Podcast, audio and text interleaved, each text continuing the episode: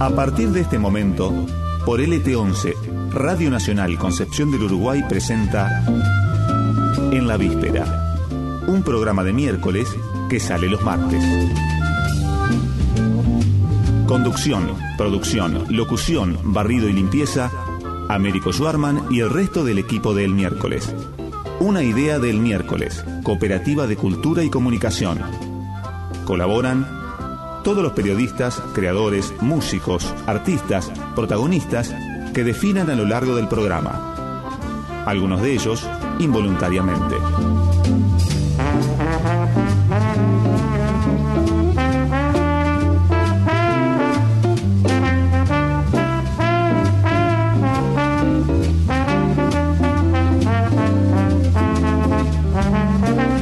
Buenas noches, ¿cómo están? ¿Cómo la están pasando en esta noche de martes aquí en Concepción del Uruguay, Entre Ríos? Desde la radio, desde el ET11, volvemos con En la Víspera, en esta, en esta segunda emisión de la tercera temporada. Es casi mágico que yo logre relacionar estas cuestiones tercera temporada, segunda emisión.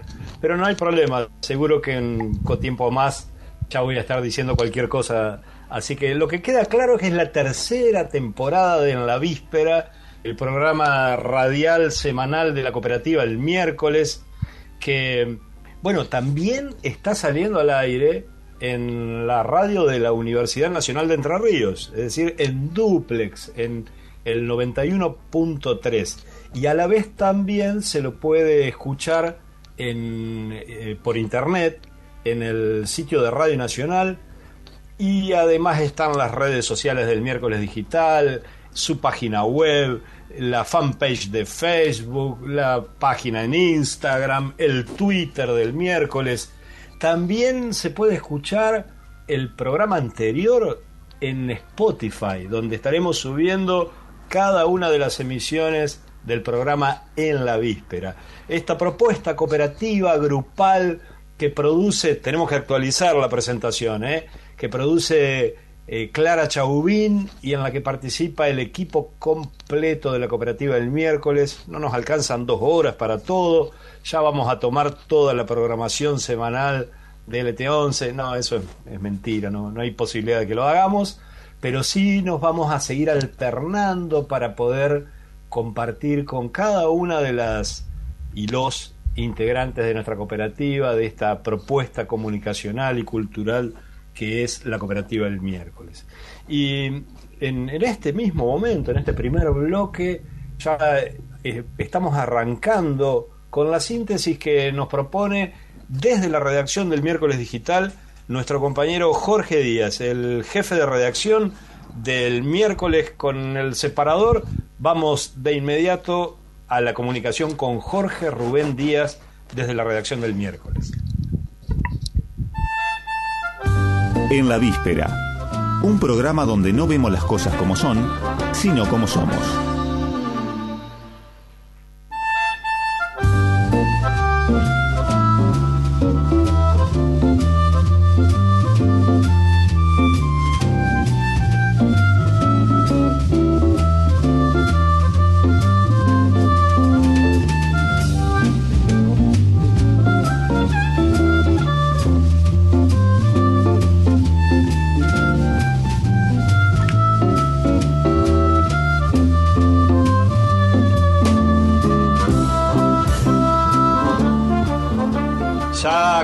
Conversamos en segundos con nuestro compañero Jorge Rubén Díaz. Un breve comentario primero que tiene que ver con algunas de las cosas que tendremos en este martes, en este 21 de julio de 2020, en el que vamos a conversar con un productor, un director de, producciones audiovisuales entrerriano, cuya ficción se estrenó la, ficción que, la última que produjo, la más reciente, porque tiene una productora que ha elaborado ya varias propuestas.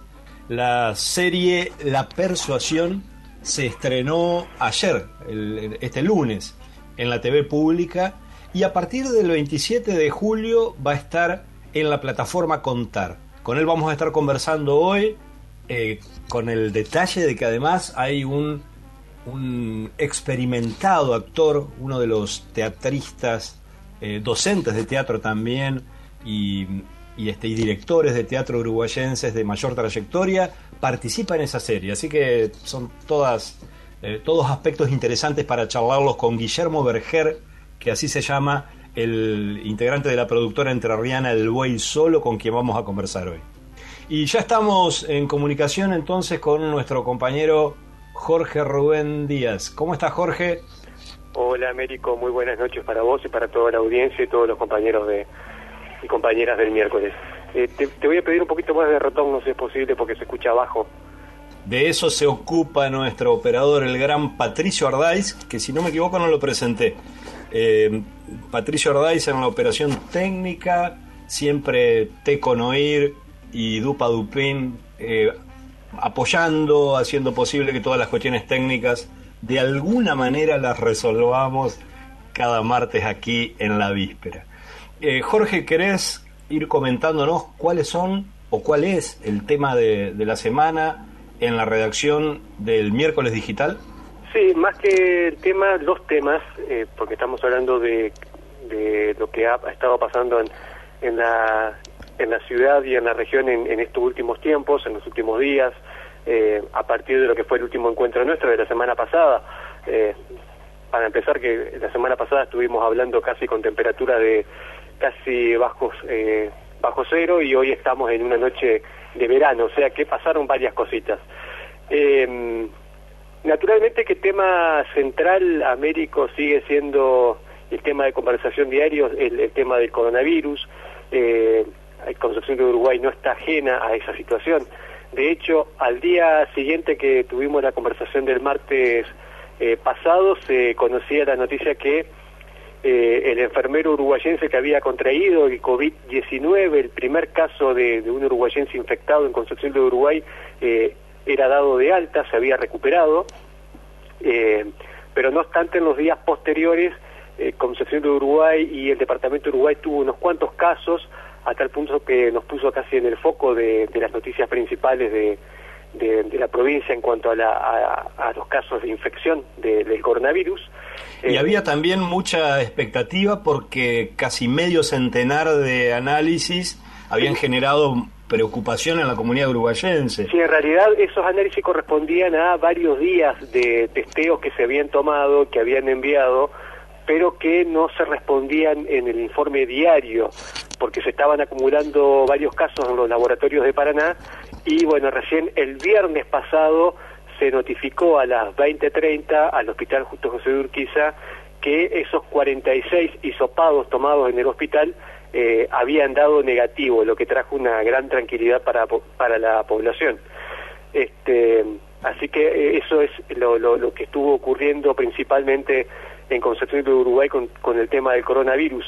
Y además, eh, Américo, desde ese momento a la fecha, eh, Concepción de Uruguay no ha tenido casos, eh, si bien la provincia de Entre Ríos sigue sumando, algunas veces con 18, 10, 20, hasta un caso de, hasta un día de 26 casos eh, confirmados en, en, la misma jornada, pero venimos zafando.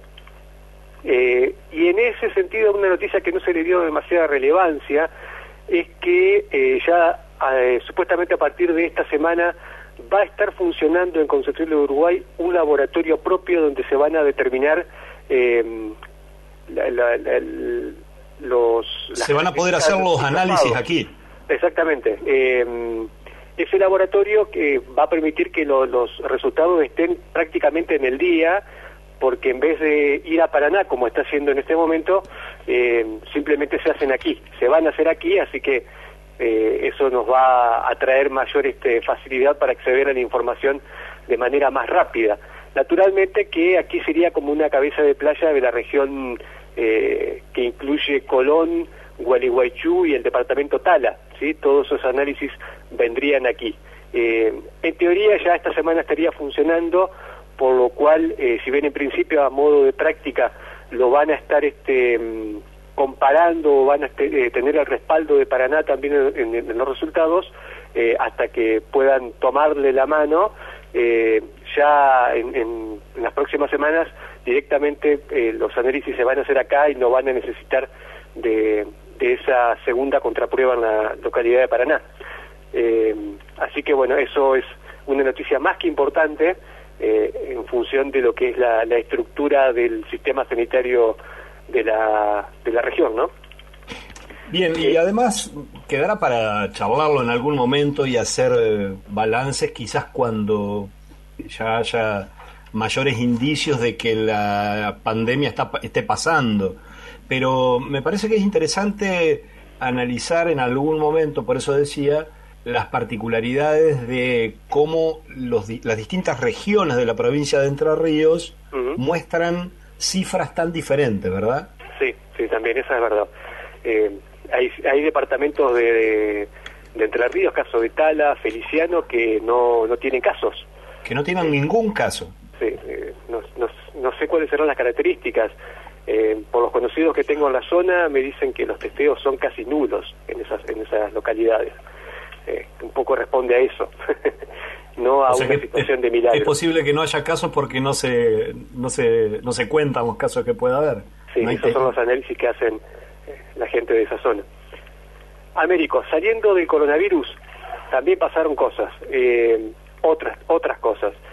Por ejemplo, una noticia que mm, fue publicada en el miércoles digital y que trajo una importante repercusión, eh, bastante negativa porque las personas, claramente, muchas personas suelen quedarse, lamentablemente, como sucede con las redes sociales, eh, en los títulos solamente y no profundizan.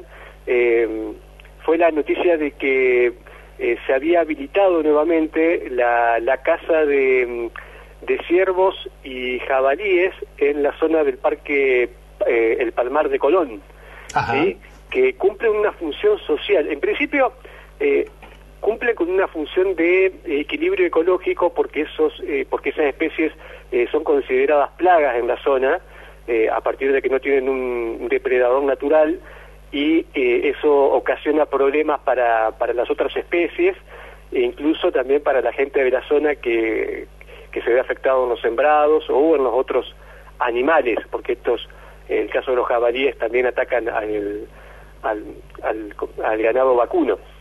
Eh, y por otro lado, eh, esa, esa carne que, que cazan los, los cazadores habilitados para esta, para esta función son entregados a los comedores de la región, eh, previo paso a los controles sanitarios que corresponden, ¿no? No es que cazan y lo llevan de una, sino que cumplen con una serie de protocolos antes de, ser entregadas a los comedores o eh, tantos escolares como, como comedores barriales de la región, sobre todo del departamento Colón. Eh, pero varios de, esas personas que son cazadores, que se dedican a esa actividad, son aquí de, Concepción de Uruguay, que están nucleados en un club de caza de la localidad de Villa Elisa. Eh, así que, bueno, esa fue una de las, de las noticias que tuvo bastante repercusión en la región. La otra, sí. Ah, pensé que me ibas a decir algo.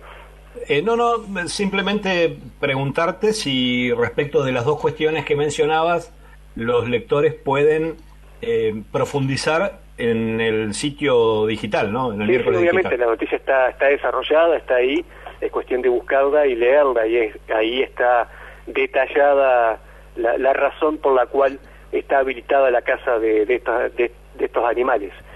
Bien, eh, Jorge. Jorge Rubén Díaz, desde la redacción del miércoles digital, jefe de redacción de este sitio informativo. El saludo, un abrazo y hasta el martes próximo. Bueno, Américo, nos vemos. En la víspera, el mejor programa de radio que usted podrá escuchar. A esta hora, por esta radio.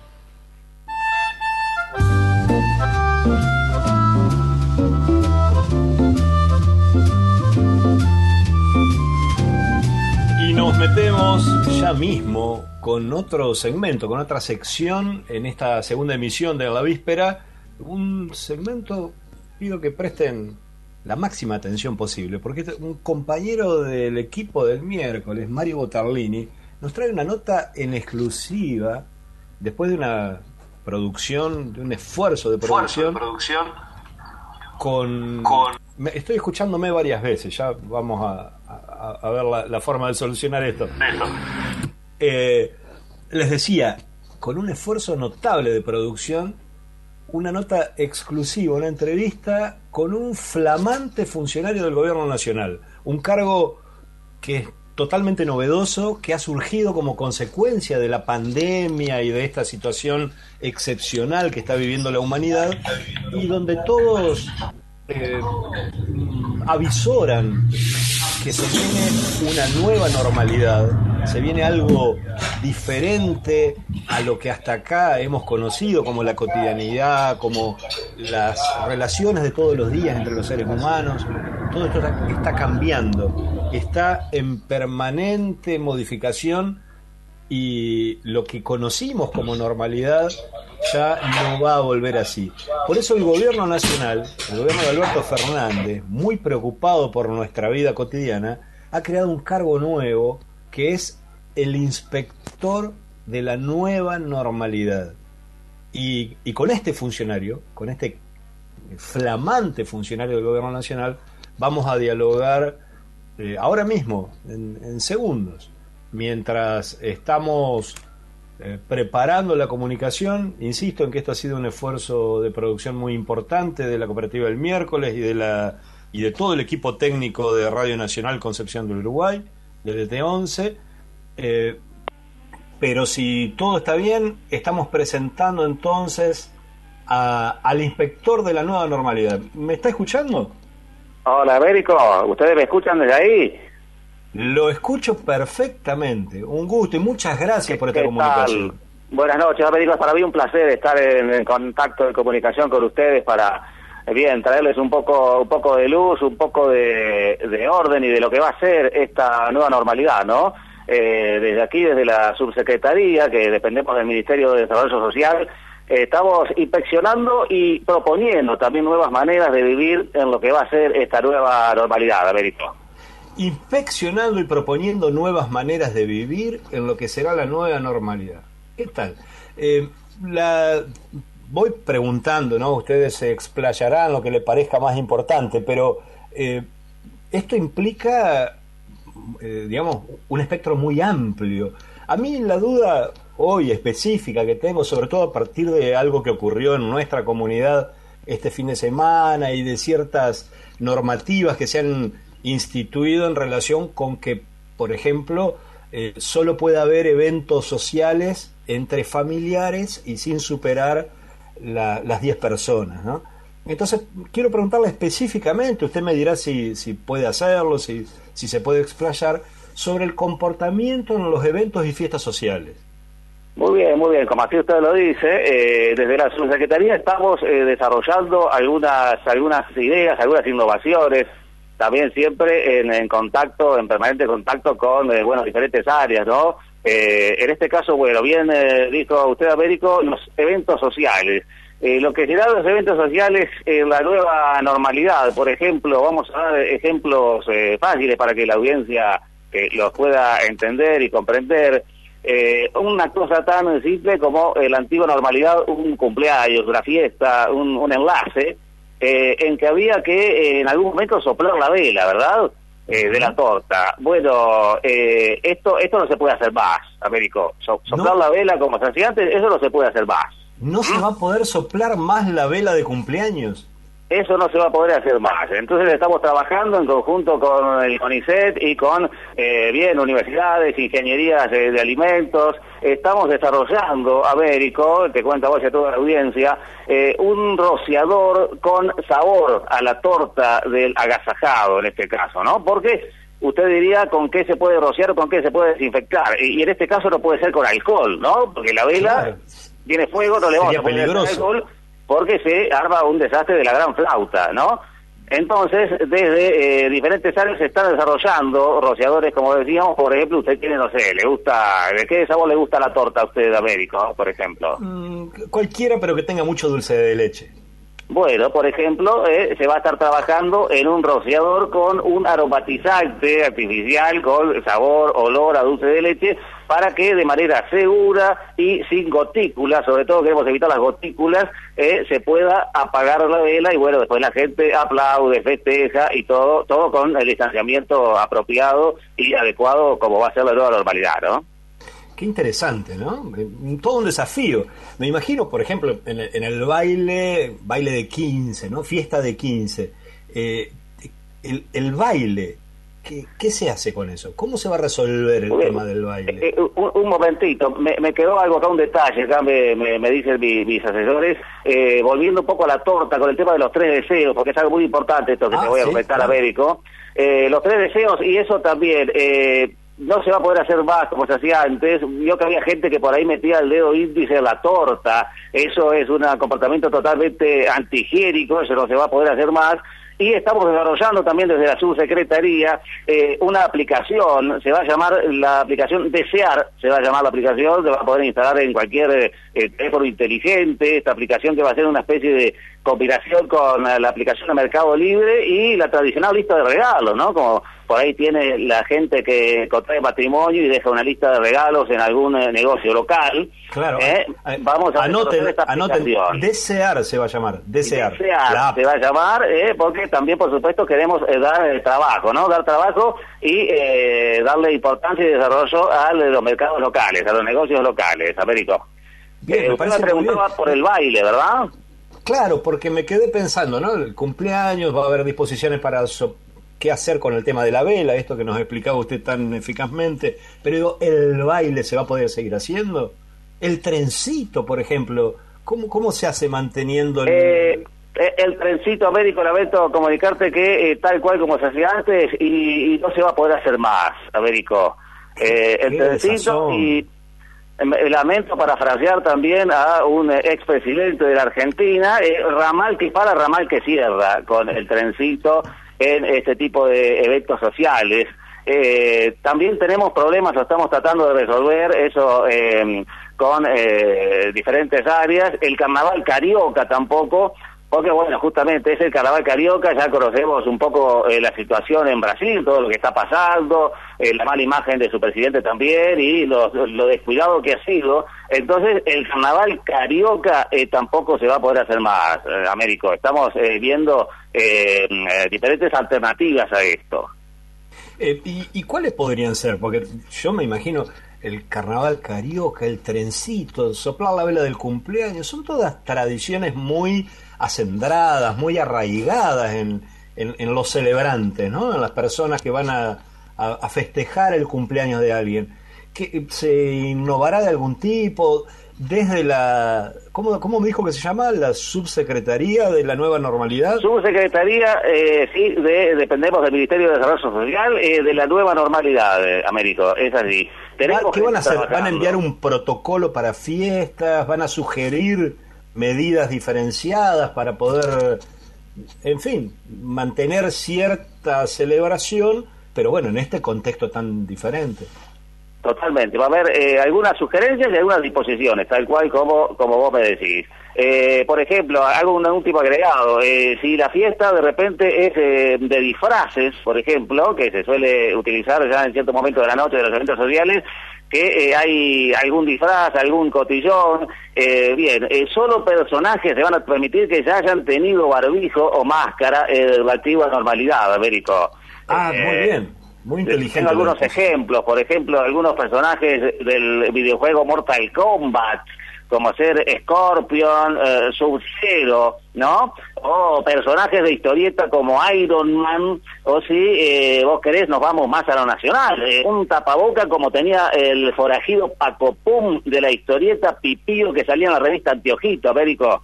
¿Eh? De acuerdo Una... perfectamente, claro. Bueno, Paco vamos Pum. a tratar de, de, también de volver y de retomar un poco esa, esa, esos personajes, ¿no? Con esto darle un poco de énfasis a lo local también para que las nuevas generaciones conozcan un poco también eh, estos personajes que han eh, caído en el olvido. Claro, me parece muy bien. Por ahí se podría adaptar también a Anteojito y Antifaz para que Antifaz se baje el antifaz y se tape la boca y la nariz, ¿no? También, también. Y, ahora que mencionás los tapabocas, Américo, otra cosa que se solía hacer eh, en la antigua normalidad, por ejemplo los enlaces, eh, llegaba el momento de las ligas, en este que la novia iba llamando a, sus amigas solteras a hacer el, la quita de ligas. Bueno, esto, esto Américo tampoco lo se va a poder hacer más. Eh, no, ahora en vez de liga vamos a proponer desde nuestra subsecretaría que sean tapabocas. Eh, se va a hacer la quita de las sacados de tapabocas, no de ligas, no de ligas, además de considerarlo eh, una, una actitud totalmente sexista y fuera fuera de época también, ¿verdad? Claro, hay varias varias este, razones para reemplazarlo de la liga, me parece muy interesante. Eh, ¿Alguna otra disposición que ya tenga en mente o que esté aprobada y quiera compartir con nosotros?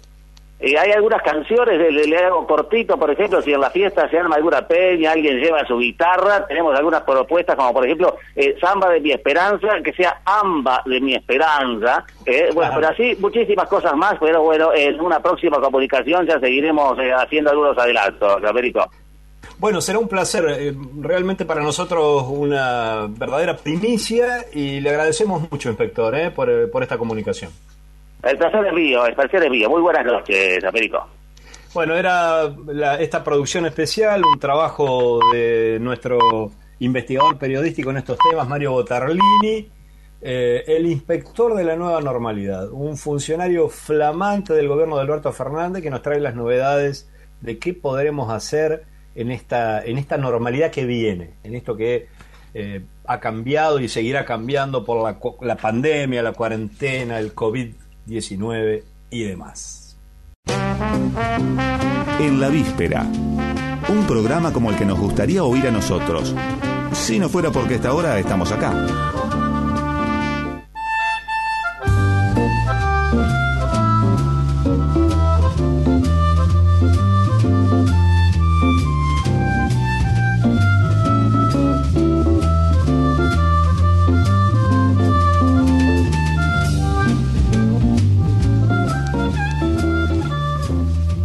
Seguimos en la víspera con un montón de cosas para hoy, ¿eh? para este martes 21 de julio, con temperatura prácticamente primaveral. Y en unos segundos vamos a estar conversando con los eh, responsables de la serie La Persuasión que se estrenó ayer, este lunes, en la TV pública que es producida, dirigida por realizadores entrerrianos y que cuenta entre su elenco, un elenco muy destacado, muy importante, y no menos destacado y no menos importante, un querido actor uruguayense como es Mario Lorán. Eh, les quiero comentar rápidamente para que luego busquen la información completa en el miércoles digital una, una, noticia que hace referencia a lo que está eh, impulsando el, canciller de la República Argentina, el ministro de Relaciones Exteriores de nuestro país, el inefable Pipe Solá, eh, que a comienzos de este mes firmó un, un acuerdo, un convenio en el que eh, la Argentina y, China anuncian una asociación estratégica que tiene la intención de que nuestro país produzca 9 millones de toneladas de carne porcina de alta calidad, lo cual le daría a China la absoluta seguridad de abastecimiento durante muchos años, pero que para nosotros esta, este anuncio, y para entender la magnitud, hay que comprender que 9 millones de toneladas de carne porcina representarían 14 veces el total de lo que produjo la Argentina eh, en el año 2019, el año pasado. Por eso una, una declaración impulsada y firmada por una notable cantidad de referentes ambientales, científicos y, y sociales y académicos y comunitarios de toda la Argentina eh, se expresa en rechazo a esta iniciativa. Eh, y el título, muy contundente, pero vale la pena profundizar y leer los, las consideraciones que realizan los firmantes de esta declaración, el título dice, no queremos transformarnos en una factoría de cerdos para China ni en una fábrica de nuevas pandemias. Esta declaración sigue recibiendo adhesiones, así que cuando quieran profundizar sobre este material pueden buscarlo en la página del miércoles eh, y, bueno, y tomar conciencia acerca de la gravedad de esto que viene. Yo de paso me gusta marcar estas cosas, la, la nefasta coherencia de un funcionario como Felipe Solá, que hoy abre la puerta a esto que puede transformar profundamente a la sociedad argentina para mal, y que es nada menos que el mismo funcionario que como secretario de Agricultura de la Nación, en 1996, abrió la puerta a, la mm, implementación en la Argentina de la soja transgénica, que cambió nuestro país también para mal, porque corrió la frontera agrícola, produjo desmontes que nos pusieron eh, dentro de los 10 países del mundo que más han deforestado y además ha destruido el tejido social de la ruralidad argentina, ha empujado a pueblos originarios a, transformarse en, comunidades eh, hundidas en, en la desolación, en la indigencia. Ese mismo funcionario que dio el puntapié inicial para aquellas políticas que todavía están vigentes hoy más que nunca, que ocupan un porcentaje impresionante de lo que son los cultivos de las tierras útiles en nuestro país, es el mismo que hoy impulsa este acuerdo que puede ser tan eh, eh, perjudicial para mm, la, para la República Argentina, para la comunidad y para todos nosotros. En la víspera, un compendio de datos de nula utilidad que le son brindados en el momento menos oportuno.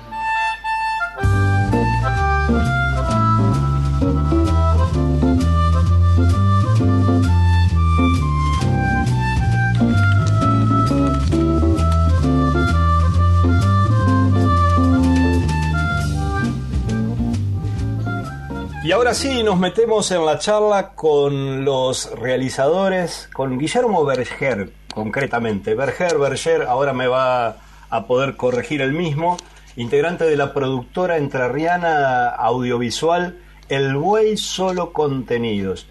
Una serie que se llama La Persuasión, una serie en tono de comedia negra, es la que se comenzó a ver en la TV pública desde ayer, lunes 20 eh, de lunes a jueves, después del noticiero de medianoche, o sea, no tienen que dejar de escuchar este programa para ver la serie, sino una vez que termine.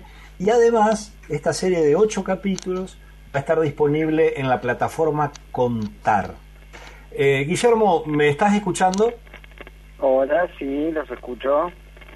Guillermo, un gusto estar en comunicación con vos. Eh, contanos un poco cómo, cómo llega la productora, una productora colonense, una productora originada y, ya con una, con una trayectoria muy valiosa, cómo llega a producir esta serie y a que a lograr que se vea en la TV pública. Bueno, eh, sí, nosotros como productora estamos trabajando desde el año 2003. Empezamos eh, realizando un cortometraje acá en Colón, eh, después, eh, bueno, trabajamos en una película que se grabó en Liebig y después, bueno, tuvimos que emigrar a Buenos Aires y ahí trabajamos en varias en varias producciones para brindando servicios para otras eh, para otras productoras, digamos. Eh, empezamos luego a desarrollar proyectos, grabamos una serie de documental de 13 capítulos eh, que se llama Artesanos, que también está al aire por TV Pública.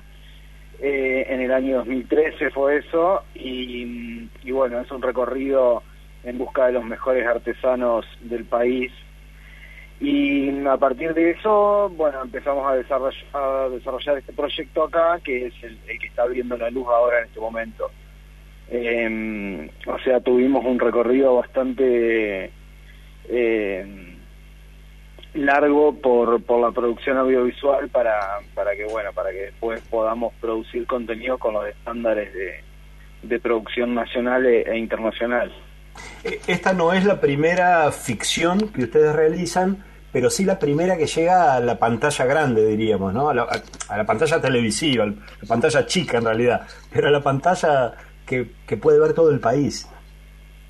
Sí, sí, la verdad que, está bueno que, que, el Estado pueda producir estos contenidos, esto parte de un concurso de, de, lo que era el Banco Audiovisual de Contenidos Universales Argentinos. Eh, y bueno, básicamente es, son concursos que eh, a, los cuales en los cuales eligen proyectos para eh, llevarlos a cabo. Y sí, está está buenísimo que podamos estar estrenando ahora en, TV pública y, bueno, y que sigamos como fortaleciendo la producción nacional. El, el elenco de, la persuasión además es muy interesante, muy llamativo. Eh, forman parte desde eh, actores y actrices con una enorme trayectoria como Arturo Bonín, pero además también, o digo, Victoria Oneto, pero también un, un personaje del ámbito de, de, la comunicación como es Lalo Mir, eh, o Dalma Maradona, que, vienen de, desde otro lugar, pero también eh, participando de este proyecto. Y en particular para nosotros, la presencia allí de Mario Lorán, que es un, además de ser un, un querido amigo, es un actor de una enorme trayectoria, uno de los más reconocidos y destacados de, nuestra región. Sí, eh, nosotros em, creamos los contenidos desde Entre Ríos, eh, más allá de que esta serie se haya grabado en Buenos Aires por una cuestión de, locaciones y, de logística y, de magnitud de la serie, eh, bueno, necesitábamos un country, necesitábamos una, gran urbe, eh, entonces fue, fue producida en Buenos Aires, pero habíamos trabajado ya con, con Mario Lorán, y, bueno, también con Lito Vital, que es un actor de San José, que, y bueno, en un momento dijimos, eh, tenemos este rol y nos llevamos estos dos actores, actorazos de, acá de Entre Ríos para que participen también allá en, un rodaje importante. Así que está bueno el acompañamiento porque incluso en, en, producciones posteriores que, que aún no han sido estrenadas y esperemos que pronto sean estrenadas, también trabajamos con ellos, así que eh, yo creo que el talento entrerriano eh, hay que hay que valorizarlo y hay que y hay que poder dar la, oportunidad de, trabajar con ellos. Eh, Mario está también en comunicación, ¿verdad? ¿Nos estás escuchando? Hola, Américo, ¿cómo te va? Hola, Guille, sí, los estoy escuchando. Un gusto escucharte a vos también, Mario. Eh, bueno, contame para vos, como actor entrerriano y desde el interior, formar parte de este, de este trabajo eh, ambicioso. Ahora le vamos a preguntar a, Guillermo acerca de, las ideas base que, tienen que ver con, esta producción, pero quisiera, Mario, que vos nos cuentes eh, cómo es esto de desde acá, sin, sin mudarte, sin irte a la gran ciudad, participar de producciones de esta calidad y de este nivel? Bueno, de alguna manera eso solo es posible por la por la actitud, por la gentileza no solo de Guille, sino también de su hermano, de Germán. Son dos tipazos que nos conocimos sin conocernos. eh, hace mucho, más años atrás, la verdad que yo, Guille, va a poder ser preciso en esto, eh, una vez tuvimos que, nos comunicamos a través de, de internet y, y, fue para, para invitarme, que yo con gusto pude viajar a, a Colón para ser parte de un cortometraje que ellos me invitaron, este, yo con gusto fui y fue mi primera experiencia en realidad este frente a una cámara que actuar frente a una cámara casi te diría que poco tiene que ver con, con lo que yo estoy acostumbrado, que es eh, a trabajar en teatro, actuar para los medios audiovisuales, es otra cosa bastante distinta, así que eh, siempre está bueno tener esa oportunidad que no es tan frecuente para poder seguir aprendiendo y mucho de los que saben, de los que están. Eh, así que mm, nada nada más que agradecimiento para, para Guille y para Germán que me invitaron aquella vez, ahí nos conocimos y después me, me invitaron para poder este, ser parte de la persuasión con semejante elenco eh, y que bueno que estamos empezando a verle la que yo además bueno Guille sí pero yo yo solamente cuando pude conocer las escenas de las que fui parte en el momento en que se grabaron pero no no no no sé cómo está narrada la historia que más o menos sí la la, la tengo conocida pero no sé así que desde ayer como el resto de los televidentes la estoy descubriendo eh, Guillermo, la, la, guionista de La Persuasión, Erika Alborsen, vos corregime si, si digo mal algún apellido, incluso el tuyo propio, eh, tiene también una, una, destacada trayectoria. ¿Querés comentar un poco cómo, cómo surgió la idea de La Persuasión y, y sin spoilear, eh, comentar de qué trata? Sí, bueno, nosotros con Erika trabajamos mucho tiempo en equipos de de, dirección de otras películas, eh, puntualmente en equipos de casting de, películas importantes como eh, Ratán Pérez y, bueno, Un novio para mi mujer, varias películas de, de Patagonic. Eh, y a partir de ahí, bueno, nos conocimos y Erika tenía esta, esta historia que era, que era una obra de teatro en un principio, y bueno, la transformamos para, para que pueda ser una, una serie de televisión. Así que eh, eso por un lado y por otro lado como que también el contenido de, la serie es bastante bastante similar a lo, que nosotros escribimos también. Eh, nos gusta trabajar bastante eh, la comedia y, y a través de la comedia poder reflexionar eh, profundamente sobre diferentes cuestiones. En este caso, eh, la manipulación mediática.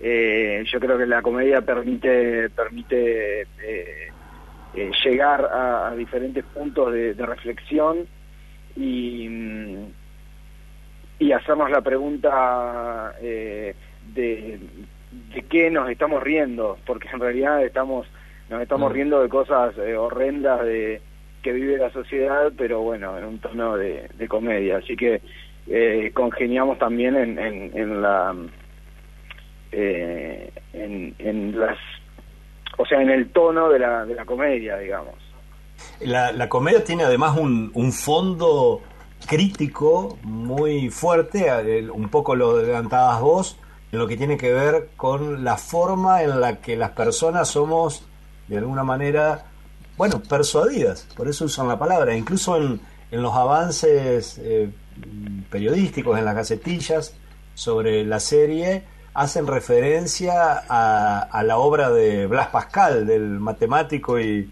filósofo autor de El arte de persuadir del siglo XVII.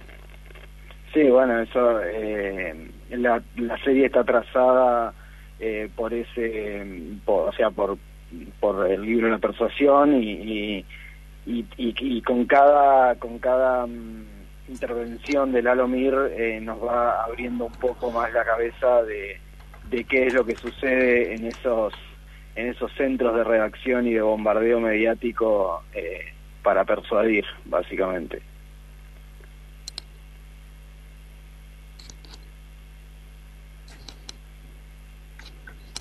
Eh, Guillermo, ¿me escuchas bien? Sí, te escucha bien. Eh, otro, otro integrante del elenco que se me escapaba es eh, Sergio Maravilla Martínez. También es, es muy especial la, la elección del casting, el elenco que han, que han construido. ¿Eso también es laburo tuyo y de tu hermano? ¿Delegan en alguien? No, en, puntualmente para esta producción, si bien hemos trabajado y creemos en que los castings son importantes, pero en esta producción, eh, nada, eh, determinamos quiénes eran para nosotros los personajes que, o sea, los actores que tendrían que encarnar esos personajes, y bueno, y, fuimos en búsqueda directamente de ellos, o sea, Lalo Mir era Lalo Mir, Eh, Maravilla también eh, estaba en un momento de su carrera eh, donde, donde era importante poder contar con él. Y, y, bueno, y el resto del elenco también, o sea, cada personaje fuimos y presentamos la historia y, y casi de manera unánime eh, todos se sumaron a, la producción. La verdad que la historia eh, es eh, está muy bien construida y, eso fue lo que lo que permitió poder contar con este elenco. Mario, el, la, el hecho de participar de una producción de este tipo, ¿qué, ¿qué implica en tu laburo como actor? Eh, bueno, eh, implica eh, un, un, panorama para, para poder este, eh, meterme en el mundo de, de lo audiovisual este, de lleno, con, con muchas expectativas, con mucha curiosidad, porque la verdad que a, mí me gusta mucho lo, el, la jornada, más allá del momento que que me puede tocar estar este, haciendo la escena, eh, yo, yo disfruto mucho de la jornada, de, de, ver las idas y venidas, eh, todo el mundo que está detrás de la cámara, que es inmenso, que no tiene nada que ver con el teatro, a mí me fascina, me, fascina mucho. Eh, he tenido la fortuna por ahí de estar en, en algunas producciones también así grandes como, como esta, como las Voy Solo, eh, ya más cercana en el tiempo también la de la casa de la casa del mar de DirecTV y, y la verdad que es fascinante el mundo o sea que para mí implica bueno el, el, sueño el sueño del pibe de alguna forma este porque bueno es lindo.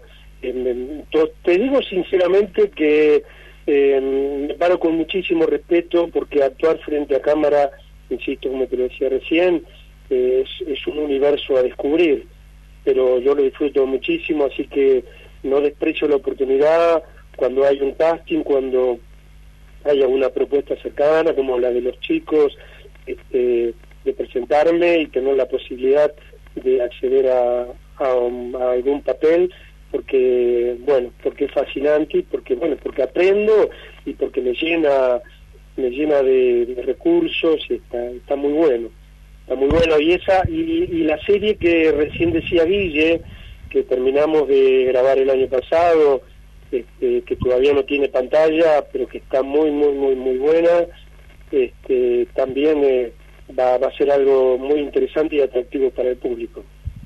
Hola Guillermo, ¿cómo te va? Eh, Valentín Bisogni, desde aquí, desde Concepción del Uruguay, me sumo también a esta entrevista y te quería preguntar, tal vez algunos de los que nos están escuchando se acuerdan que hace unos 15, 16 años aquí en Concepción del Uruguay eh, habíamos tenido la posibilidad de ver, de, estrenar eh, justamente una de las ficciones que, hicieron desde el Buey Solo, que, que, fue todo para mí, esta película que bueno, eh, tuvieron la oportunidad de hacer una nueva versión el año pasado, que, que algunas locaciones estuvieron grabando aquí en Concepción del Uruguay, y te quería preguntar justamente sobre eh, en qué estado se encuentra esta ficción, en qué etapa del proyecto se encuentran, cómo está avanzando. Y eh, puntualmente sé que por estos días eh, muchos de los realizadores audiovisuales de aquí de la provincia de Entre Ríos están solicitando que haya algún tipo de,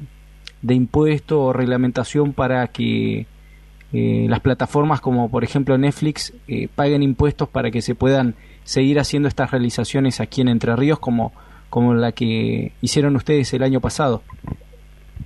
Hola Valentín, ¿cómo estás? Buenas noches. Eh, nosotros sí, estuvimos estrenando hace 14, 15 años esa, esa ficción que fue un largometraje que hicimos de, de manera totalmente kamikaze.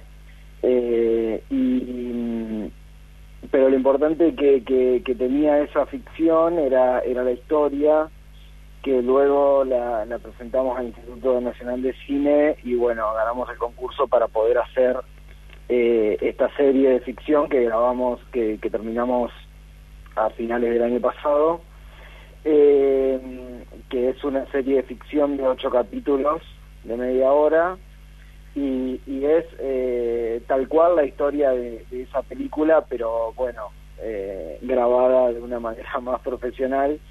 Así que eso está, está hoy en día en Inca, en el Instituto de Cine, ya está entregada y estamos esperando, esperando fechas de, de estreno para, para, para que se pueda ver esa, esa serie. Y con respecto a lo, a lo que me preguntabas de, de los realizadores entrerrianos, sí, nosotros estamos detrás de un proyecto de ley de fomento audiovisual. Estamos trabajando el, texto hace más o menos dos años. Eh, y bueno, sí, últimamente eh, surgió el tema de los impuestos de, Netflix, que nosotros ya lo teníamos incluido en este, en este proyecto de ley que, que veníamos trabajando y que es importantísimo para poder disminuir la asimetría de, producción entre, entre una multinacional y, nosotros, realizadores eh, independientes de acá de, Entre Ríos. Em, esa asimetría eh, se da porque, bueno, en principio estas empresas multinacionales no, no tienen sede en Argentina, no generan trabajo, no generan eh, identidad. Y bueno, nosotros nos encontramos con que sí generamos muchísimos puestos de trabajo, generamos eh, movimiento económico en las ciudades donde, donde grabamos las producciones y también generamos identidad y, y, contrarrestamos a ese discurso, único que, que nos imponen eh, eh, estas plataformas digitales extranjeras.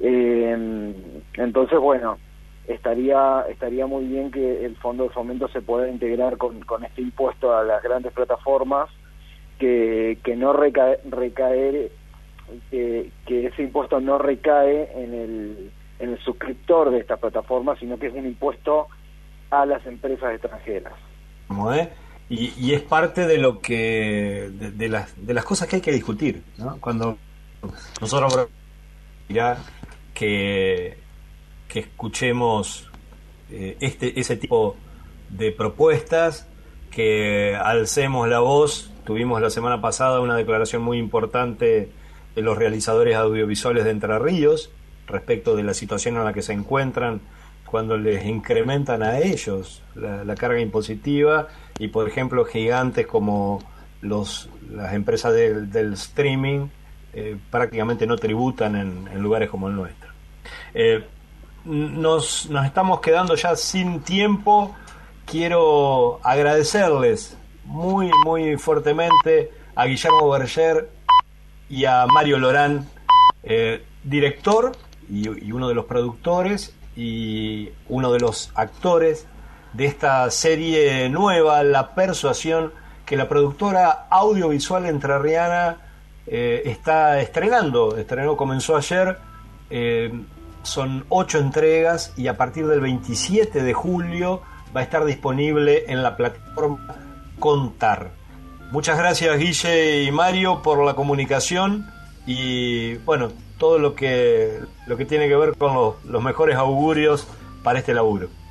Bueno, muchas gracias, buenas noches. Bueno, eh, muchas gracias Américo, buenas noches y, y gracias también por interesarte eh, por, por todo esto que tiene que ver con, con este trabajo entrerriano, como decía Guillermo, con la, la posibilidad de darle trabajo y formación eh, a toda la gente que pueda moverse en una producción como, como esta que estamos viendo de la persuasión. Muchas gracias a ustedes. En la víspera, una alternativa que pretende ser razonable entre el ruido y el silencio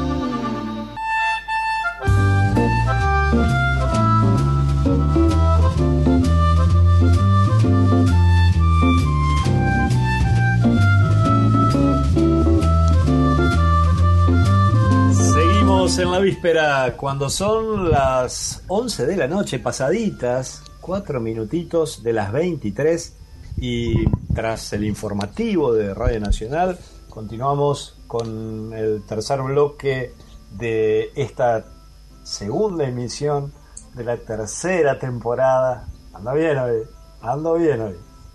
De En la Víspera, el programa de la cooperativa del miércoles. Y nos metemos ahora mismo, nos metemos con, con Valentín Bisogni, con nuestro compañero periodista, licenciado en periodismo, locutor. Eh, ¿Qué más sos, Valen? No, locutor no.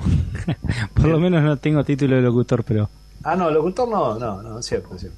El secretario de la cooperativa del miércoles, eh, delegado de, de FOPEA en Entre Ríos, ¿no? Para no, para tanto no. no, ¿Cómo no? Valen, no me contradigas. por ahora socio solamente.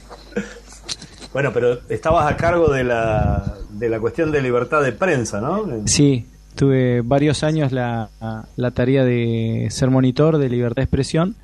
Eh, monitor, esa era la palabra por decirlo así. Bueno, ya hace dos años no, no, no estoy desempeñando esa función específicamente. Lo que pasa es que hace como dos años que no hablamos, ¿vale? no, eh, pero bueno, pero en realidad este espacio es por algo que no tiene nada que ver con todo lo anterior que dije en tu presentación. Claro, justamente. Eh, Podríamos decir que es una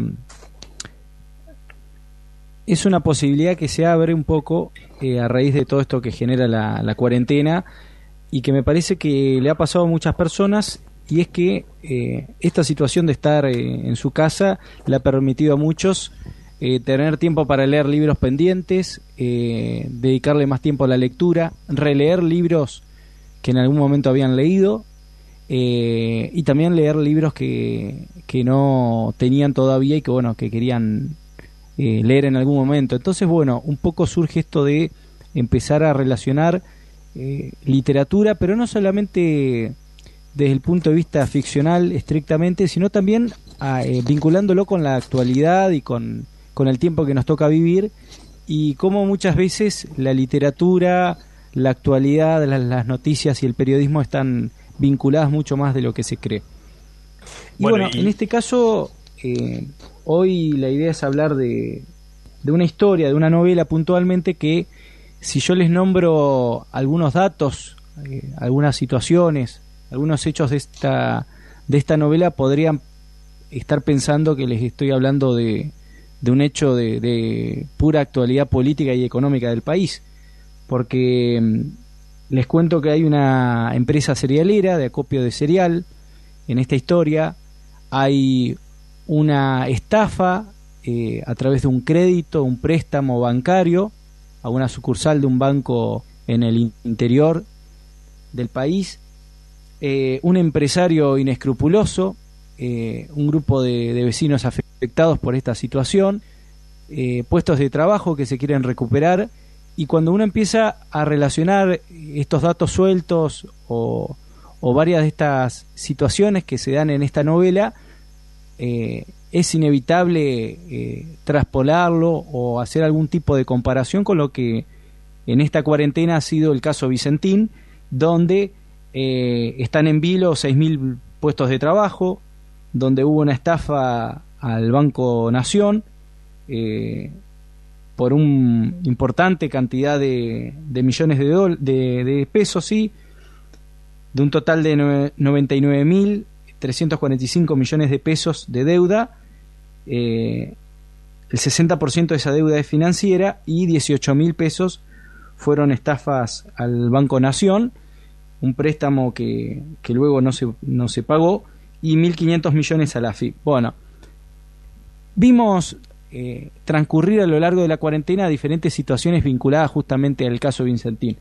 Pero en este caso, la novela de las que les quiero hablar se llama La noche de la usina, de Eduardo Sacheri, y es una novela que habla justamente de cómo un grupo de vecinos de O'Connor, un pueblo en el interior de la provincia de Buenos Aires, trata de, recuperar y de poner a, producir a una empresa eh, de cerealera que se llama La Metódica, que es una, una empresa que en los buenos tiempos eh, funcionó, que estaba quebrada, estaba vacía, y un grupo de, vecinos variopintos de, de O'Connor eh, toman la iniciativa de crear una cooperativa para poner a funcionar nuevamente esta empresa cerealera.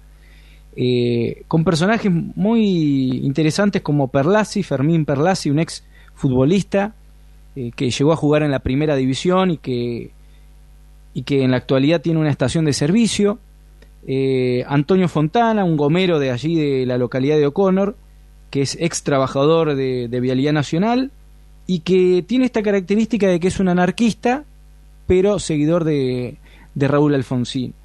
Eh, también hay un jefe de estación del ferrocarril, Alfredo Belaunde, que es un, es un peronista de pura cepa, podríamos decirlo, y que encaran esta tarea casi eh, épica de reunir el dinero, 450 mil eh, dólares, eh, para poder recuperar esta, esta, esta empresa perdón, y cooperativizarla y de esta, de esta manera generar puestos de trabajo y recuperar la, economía, podríamos decir, de O'Connor. Bueno, sin espolear mucho esta historia, lo que ocurre es que no tienen mejor eh, contexto histórico, social, político para, para crear esta cooperativa que el marco de la crisis del 2001.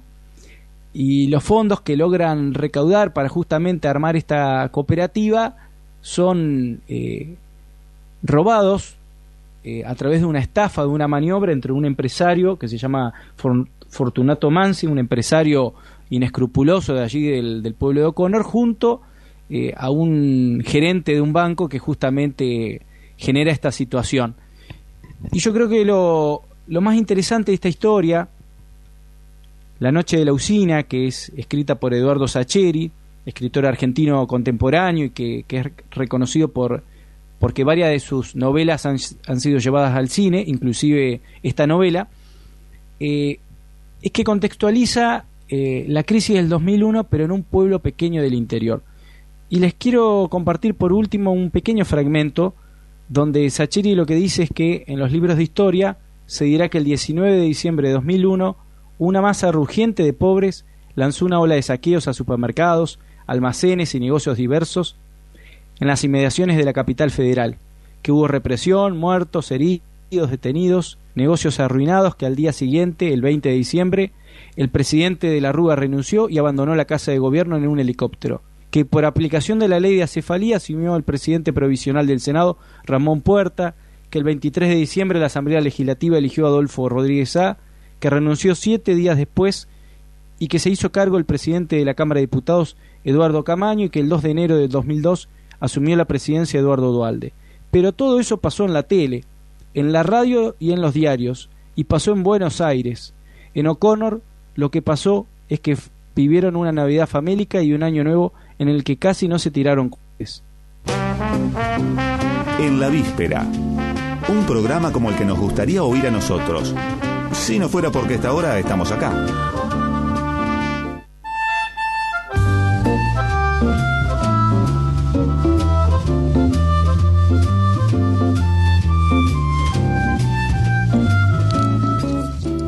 Me quedé pensando en que la recomendación que nos hizo Valentín hacía hace segundos, terminaba de hacer en realidad Valentín, la, novela de Eduardo Sacheri, La Noche de la Usina, que como él contó, fue llevada al cine con el nombre de La, Odisea de los Giles, ¿no? Eh, nos, nos, pone, nos pone siempre esa duda, ese desafío de si eh, leemos el libro una vez que vimos la película y a veces a la inversa. Vamos a ver la película si ya leímos el libro, el temor a la decepción. Me quedó la pregunta, se la vamos a hacer en la próxima en la próxima eh, en el próximo segmento en el que Valentín nos recomiende. Eh, me quedó la duda acerca de qué hizo él con este con esta novela. Si, si vio la película y después la leyó o a la inversa. Pero ahora nos vamos a otra, a otra charla, a otro diálogo Estamos ya en comunicación con otro integrante. Van a, después van a decir que es un programa de autobombo, pero bueno, dicen tantas cosas de nosotros, algo más no nos va a afectar. Eh, estamos ya mismo en comunicación con otro miembro de la cooperativa del miércoles, el escritor uruguayense Javier Alejandro Gauna. Javier, ¿me estás escuchando bien? Sí, Américo, buenas noches a vos, a toda la audiencia y a los compañeros del miércoles. Este, un gusto estar hablando con ustedes esta noche. Como siempre, Javier. Bueno, Javier es autor de dos libros que fueron editados por la editorial cooperativa El Miércoles, que, dirige Clara Chauvin. La novela Tonito y el, el libro de, de relatos, pero que tienen un enganche muy particular entre sí, eh, titulado Z, que fue presentado hace poquito. Eh, eh, recordábamos el otro día con algunos amigos que fue la última actividad en la que participamos en Concepción del Uruguay antes de la cuarentena. Eh, sí, justamente el día 15 de marzo, perdón, 12 de marzo, fue que se presentó el libro Z, un libro de cuentos.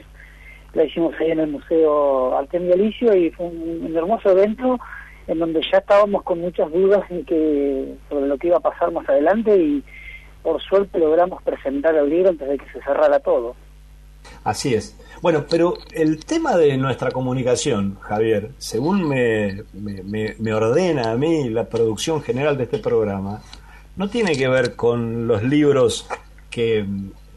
Eh, algunos ya hemos hablado sobre Tonito, creo que ya hemos hablado, ya hablaremos sobre Z también, pero el tema de nuestra conversación, un corto documental que realizaste y que se titula La batalla final, que se puede ver obviamente de manera gratuita, online, a través de YouTube, y que tiene que ver con algo que es muy caro, que es muy entrañable para muchas generaciones de uruguayenses, el, automovilismo local. Eh, contame cómo surgió esta idea.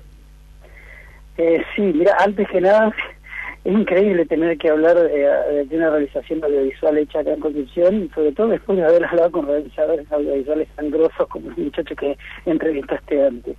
La, la batalla final... Eh, no no te me achiques, Javier, porque tenemos muy buenos comentarios de tu documental, de tu corto documental. Por suerte, por suerte el corto ha tenido una repercusión espectacular eh, y, gracias a las características que quisimos darle cuando, cuando lo contamos. La idea surgió a principios de 2019 con la cuestión de eh, armar un corto documental para contar la historia de la definición de la fórmula del campeonato de fórmula entrerriana de 2018 eh, un campeonato que tuvo varias particularidades y que todo lo que pasó en ese fin de semana lo transformó en un evento histórico para el automovilismo entrerriano y para la categoría en sí y que lo, irónico todo es que casi nadie recordaba esta historia muy poca gente la vio en la pista, ya que el automovilismo provincial estaba pasando por un momento de mucha popularidad como fue en los 70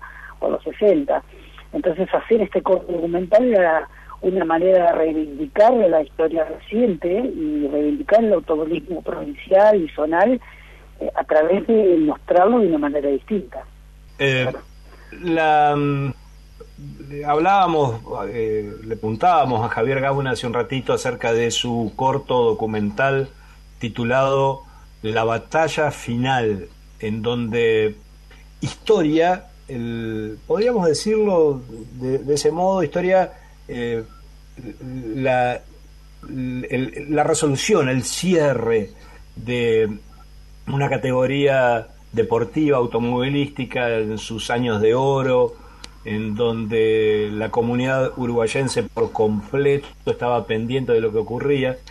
Y eh, en, ese documental plantea eh, algunas, algunas dudas sobre la continuidad de la categoría, fundamentalmente por la falta de respaldo, pese a ser precisamente eh, tan, tan popular.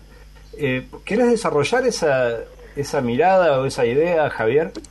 Sí, mira, nosotros sabemos que conocemos de la forma entrerriana es la época de oro, los, los 50, los 60, los 70, los 80, donde estaban las peñas, donde cada pueblo tenía su representaba al pueblo, y ponía, lo ponía en el mapa del automovilismo provincial.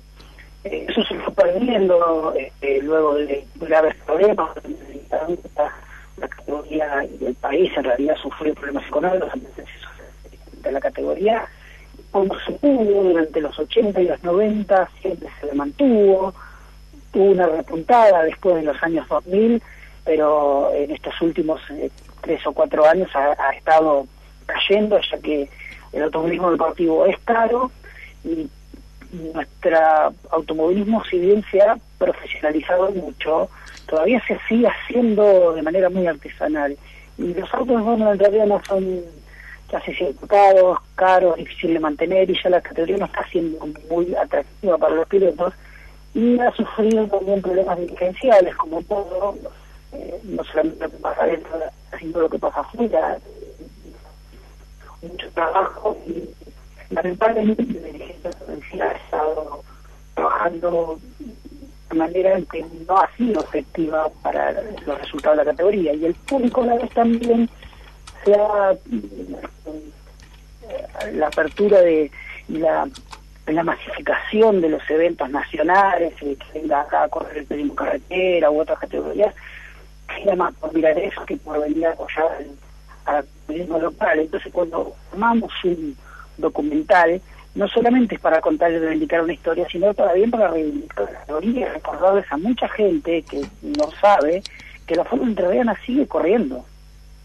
Ajá.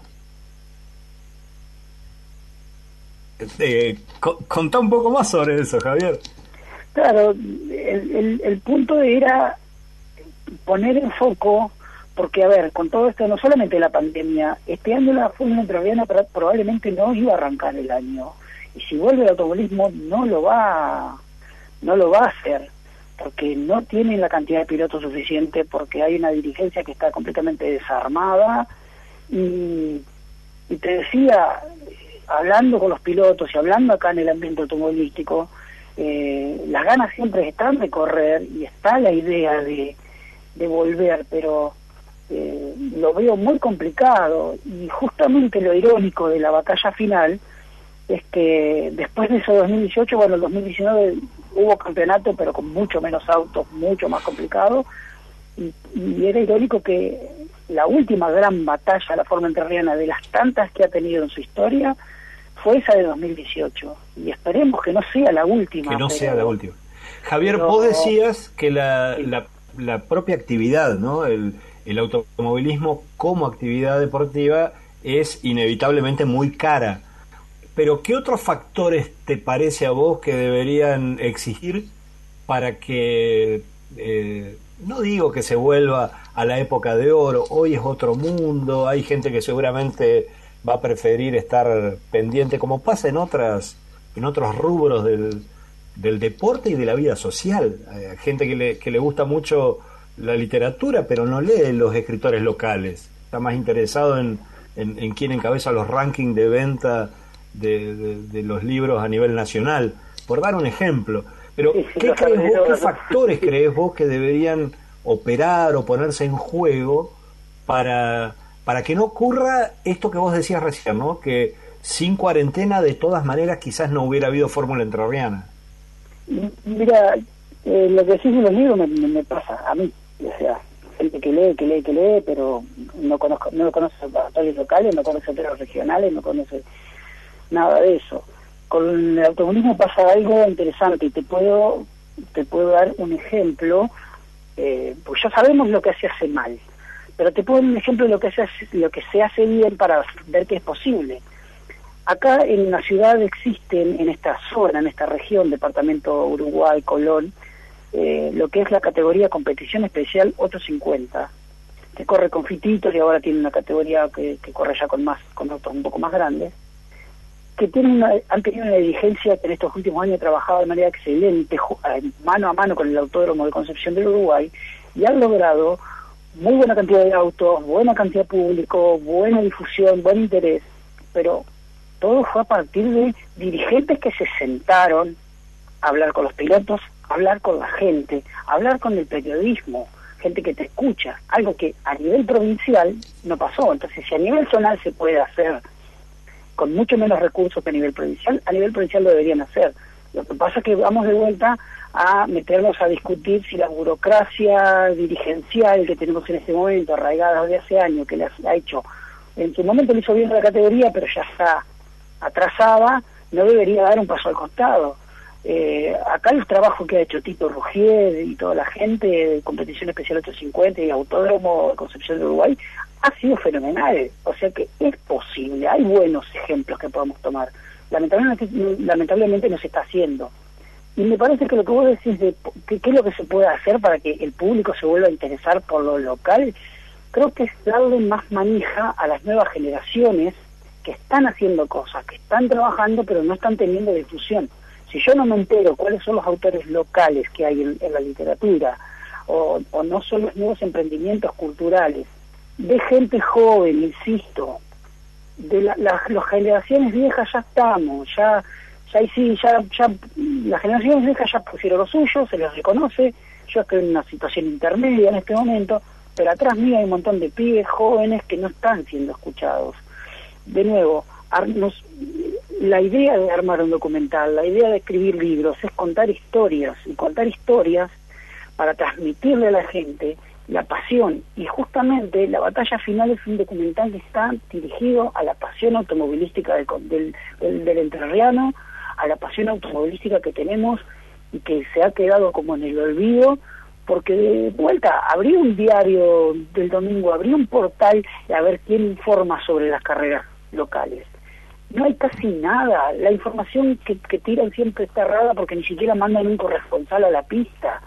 Están esperando que llegue a los partes de prensa del autódromo y lo único que hacen es copiar y pegar. Entonces, eh, se está fallando en muchos lugares. Bueno, ese es un, es un mal bastante generalizado, ¿no? Eso está ocurriendo te diría con prácticamente todas las disciplinas deportivas, con las áreas, distintas áreas de la, de la producción cultural.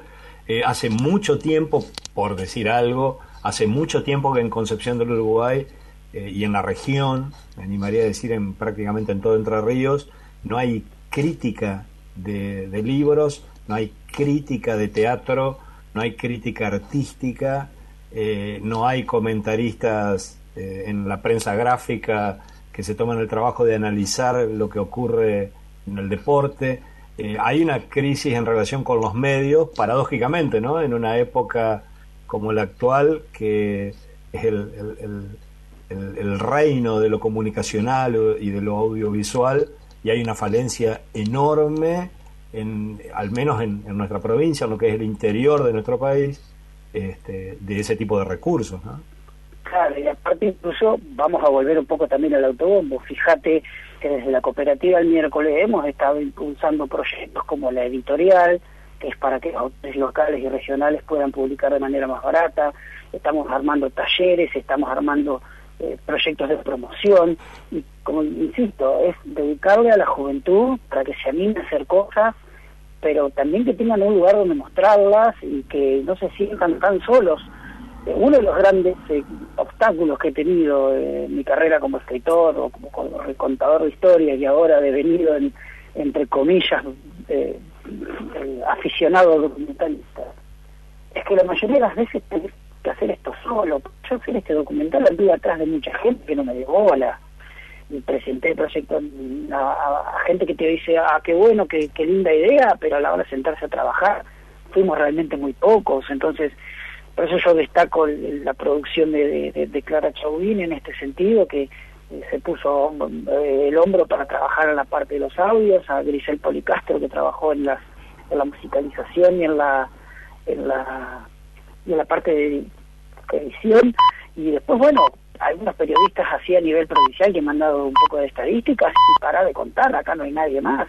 Y vos después ves el documental, son 16 minutos eh, de un hermoso trabajo que llevó mucho tiempo, y, pero que no sale de manera mágica. Y ahí está la cuestión, eh, trabajar eh, más este, frecuentes. Javier, muchas gracias por esta comunicación. Y bueno, nuevamente la recomendación para nuestros oyentes para que ingresen en YouTube. Está también la, en, las distintas redes, está eh, bajo el nombre eh, la batalla final, este, este documental corto de Javier Gauna sobre el automovilismo en nuestra región. Sí, Javier, ibas a agregar algo más.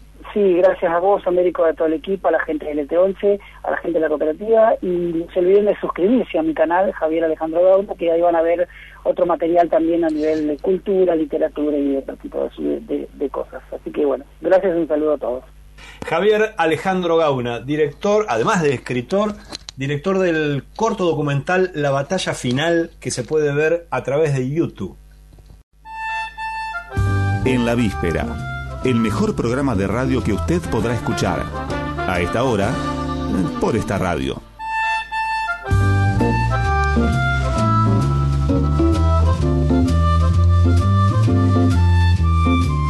Pasaron tres minutos de las once y media de la noche, 23.30 en la República Argentina, y nos metemos en el último bloque de esta segunda emisión de la tercera temporada de En la Víspera, el programa de la cooperativa del miércoles, que, bueno, hemos, después de tomarnos un año sabático en el 2018, en el 2019, perdón, volvimos en este año tan excepcional, tan extraño, tan diferente, cuarentena mediante, pandemia mediante y dudas, incertidumbres y preocupaciones eh, que, bueno, de alguna manera intentamos sobrellevar haciendo lo que nos gusta hacer y lo que creemos que debemos hacer. Eh, quiero recordarles que este programa está saliendo en duplex por LT11, Radio Nacional Concepción del Uruguay, y al mismo tiempo por la radio de la UNER, en el 91.3, la radio de la Universidad Nacional de Entre Ríos. Y también puede escucharse online, em, luego se sube al Spotify, está en todas las redes, así que eh, hay un montón de alternativas para no, para no perderse lo que venimos haciendo con mucho amor, con muchas ganas, quienes integramos el equipo de la cooperativa del miércoles. En este último bloque vamos a estar conversando con Romy Blanc, mi amiga Romy Blanc, artista uruguayense, integrante del grupo Amatistas, uno de una de las bandas, una de las pocas bandas integradas exclusivamente por mujeres en nuestra región y que bueno, vamos a presentar una canción, un tema de Amatistas que se llama Complicidad. Lo vamos a escuchar primero y luego vamos a conversar con Romina.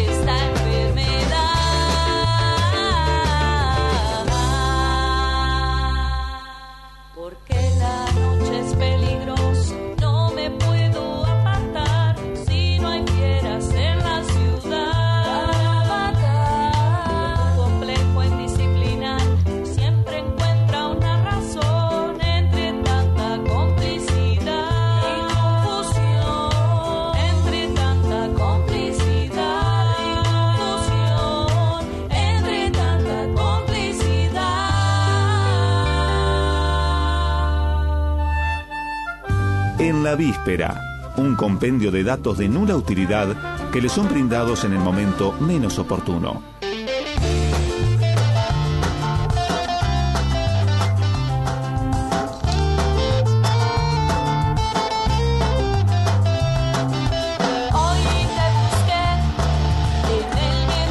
Complicidad, eso era lo que estábamos escuchando, esta canción de Amatistas, la banda integrada por Romina Blanc en voz y segunda guitarra, Sofía Shab en primera guitarra y coros, Cecilia Lola en el bajo y batería eh, Romina Rodríguez.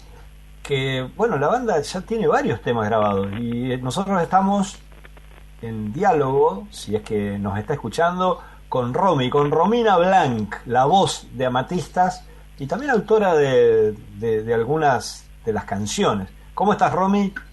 Hola, Américo querido, te extraño, te quiero, feliz día al amigo. Gracias, igualmente. Yo también te extraño, Romy. Ya nos vamos a juntar de nuevo. Ya nos vamos a juntar, ya nos vamos a juntar.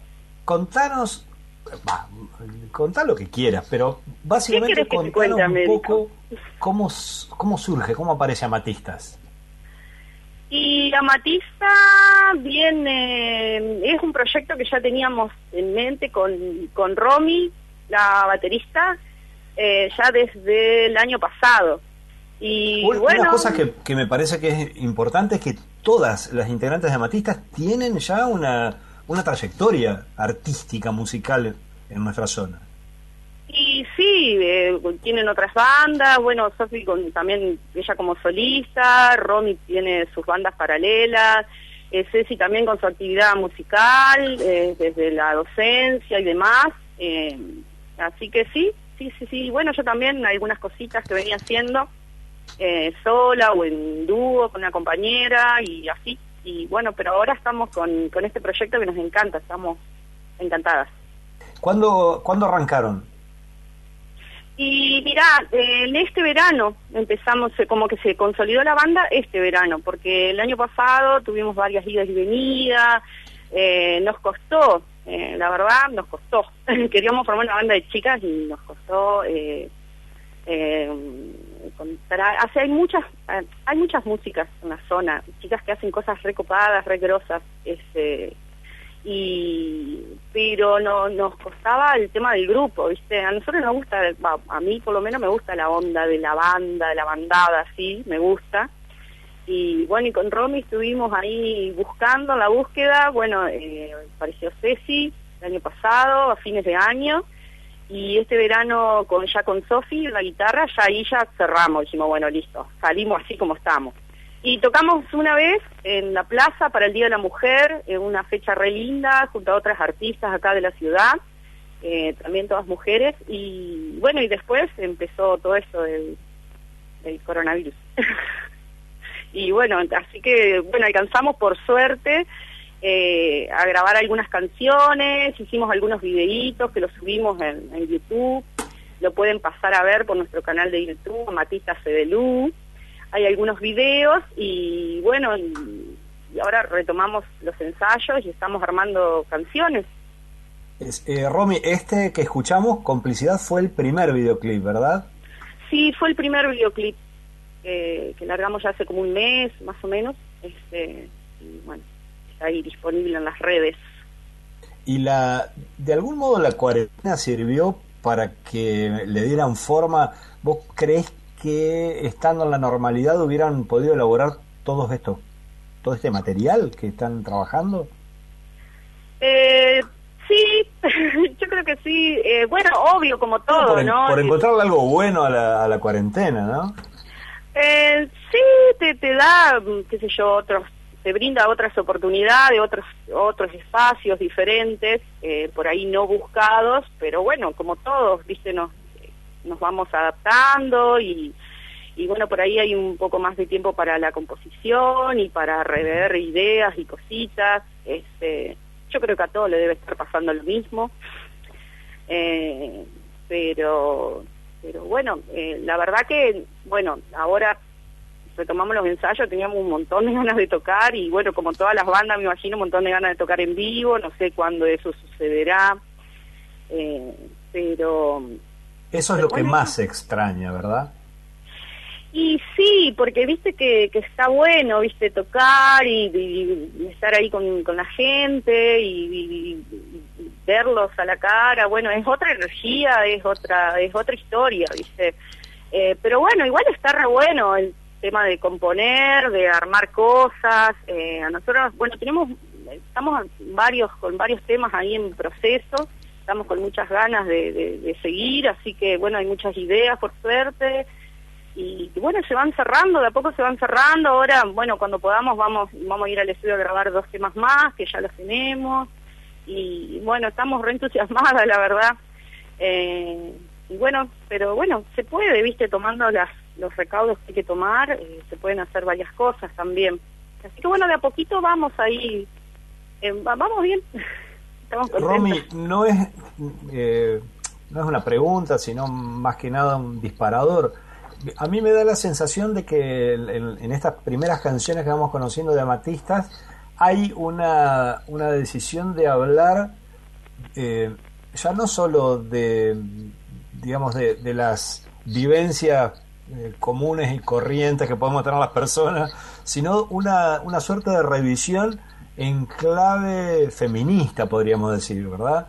Ahí aparecen eh, expresiones, miradas en este mismo tema, en complicidad, que, que están muy atravesadas por este, esta época en ese aspecto tan extraordinaria, pero de manera positiva, que nos, que nos ha tocado vivir, que es la revolución que protagonizan las mujeres. Eh, ¿Esto surge de una decisión deliberada o, es lo que simplemente las está atravesando a ustedes eh, en este momento? Eh, no, yo creo que es lo que nos, nos atraviesa. Bueno, el feminismo, vos lo sabés, ya vino para quedarse, fue un momento bisagra, ya eh, que viene ya hace un par de años.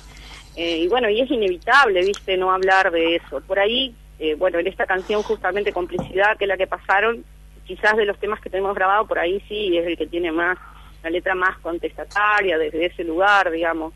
Eh, bueno, habla de, las cosas que siempre sentimos como mujeres que estaban mal desde niña, por ahí no teníamos los las herramientas eh, eh, intelectuales, conceptuales para nombrarlas, para, para, no teníamos las palabras, porque bueno, vos sabés, hay palabras, palabras nuevas que sororidad, empatía, cosas que, antes no, no se hablaba de eso. Entonces, eh, pero bueno, ya eh, una también tiene un proceso, va madurando muchas cosas en lo personal, eh, ya sea por la edad, por la experiencia y demás. Entonces, bueno, es inevitable, viste, que a la hora de sentarte a componer, esas, esas cosas salen porque, porque son las que tenemos bajo la piel y que nos y que las sentimos muy en lo profundo. Y bueno, uno trata de ponerlo, en ese sentimiento, en, en la composición, en palabras, en una melodía. Eh, y bueno, y esos esos son los resultados que van que van quedando, digamos. Este, por ahí también tenemos tenemos otras canciones que, que, no, no, no hablan específicamente de eso, sino de las cosas bueno que nos pasan a todos, digamos, de, la amistad. y, también, y también juegan, hacen experimentos interesantísimos como la Guajira Punk. Ah, el video. Sí, está, está lindo. Eh, no, solo la canción, sino también con ustedes como dibujitos animados. Sí. Muy interesante. Yo creo que, la, que, hay que comentarlo para que la gente lo vea. Sí, es una es una idea de Taina, eh, la hija de Ceci. Eh, ella fue la precursora del avatar. de los avatares nos había hecho y nos encantó y, bueno, nos dio mucha ternura y nos lo obsesió, dijimos, ah, lo vamos a usar para algún video. Y bueno, y lo usamos. Eh, así que sí, está, está bueno, está bueno verse así. sí, está muy bueno. ¿Querés contar quiénes más eh, colaboran con el trabajo que viene haciendo la banda, con los videos, con la grabación, etcétera? Y sí, con el tema de la grabación, bueno, en, sala de grabación de UEMI eh, pudimos ahí grabar los temas eh, antes que pasara todo eso. Y bueno, en los videos nos da una mano enorme, va, hace todo. eh, Gabio Campo, este, que él es el creador de los, de los videoclips. Este, y bueno, y después hay gente que nos da una mano, eh, Candela Tanarro, Judy Lecati, este, y bueno, los nuestros niños también, que siempre están ahí. Eh, y bueno, somos el Toto, de su system, él también. Este, nos Toto Riquelme. Y Toto Riquelme nos dio una mano con la grabación, la masa Toto. Eh, bueno. ¿Hay, y- ¿Hay proyecto de disco, Romy? Eh, no lo tenemos muy hablado. Por lo pronto queremos seguir así grabando canciones, subirlas, viste, a internet. Eh, nos gusta por ahí hacer videos, este, nos gusta esa experiencia, nos gustan los resultados. Así que bueno, me parece que vamos a seguir por ahí. Por ahora, por el momento, vamos a ir por ese lado. Bueno, le decimos Todavía- entonces a la gente que se suscriba al canal de YouTube de Amatistas, que se llama así, Amatistas CDLU. Ahí están los, los videos. eh, y bueno, y ahí van a estar todas las novedades que vayan surgiendo. Sí, porque también, bueno, estamos en Facebook, tenemos el Instagram, eh, así que bueno, siempre estamos subiendo alguna novedad, así que por ahí también nos pueden encontrar y ver las cosas que vamos haciendo. Romy, muchas gracias por este contacto. Bueno, no, por favor, bueno, muchas gracias a ustedes por el contacto, eh, por el aguante, por la difusión, por el cariño y bueno, se agradece mucho. Bueno, y el saludo a- al, al resto de la banda, a, a todas las chicas. Bueno, las chicas también eh, te mandan un beso grande y bueno, y están re agradecidas por, por todo el espacio y, y demás, y la charla y que pasan los temas, eh, nos gusta y nos hace muy felices, así que muchísimas gracias. Si sirve, nos hace también muy felices a nosotros. Romina Blanc, una de las integrantes, la voz, la voz y la segunda guitarra y la compositora de varias de las canciones del grupo Amatistas, esta banda integrada exclusivamente por mujeres de Concepción del Uruguay que viene trabajando en pocos meses, ha concretado varios videos y canciones que, bueno, están en las redes, búsquenlas como Amatistas CDLU, vale la pena, artistas de acá con mucho para decir y además de una manera muy, muy atractiva.